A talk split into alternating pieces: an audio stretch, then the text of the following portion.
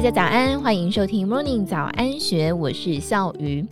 南部有一名大地主，拥有总价大约四千万元的不动产，想要把财产全部都给长子的他，因病重缘故没有办法自行立下遗嘱，因此找来律师代笔，在全程录影下，由律师宣读代笔遗嘱，该地主点头同意之后完成。不过，对于遗产全部都给哥哥这样的决定，二儿子感到不服。在父亲过世之后，向法院诉请遗嘱无效。台南地院判次子胜诉，应该由继承人共同拥有遗产。其中翻盘的关键究竟是什么呢？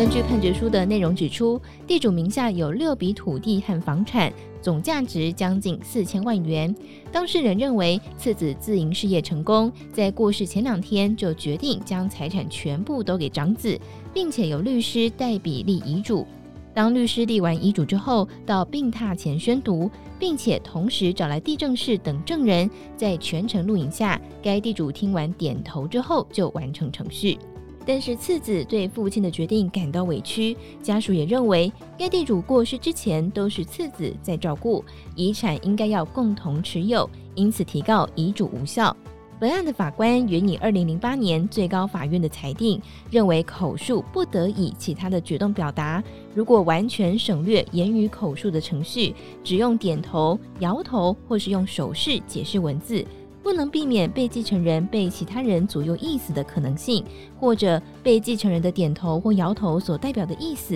也有可能被误解。也因此，本案虽然有见证人、律师、公证人，也有被继承人以点头的方式来表达对代笔遗嘱的认可，但是因为并非以口述等有效的方式进行，依法必须判决遗嘱无效。根据自由时报的报道，律师洪明宪指出，因为民法针对遗嘱的口述、手写都有清楚的规定，有时候立遗嘱人会因为遗嘱内容复杂找律师代写，但是千万不能够忽略口述的过程，在代写口述时要录影存证，而且在与代写人核对遗嘱没有问题的时候，最好自己再手抄一次，留存副本。这个过程也要录影，以证明自己立遗嘱的意识并没有受到他人的左右。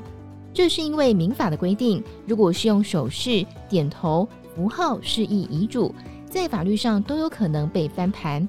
判决遗嘱无效之后，继承人将会共同持有遗产。而且民法第一千一百四十八之一条规定，长辈过世前两年，如果有赠与财产给继承人，赠与的部分就必须视为是遗产。因此，被继承者死前两天赠与长子的四笔土地是属于遗产的一部分，是由继承人共同持有。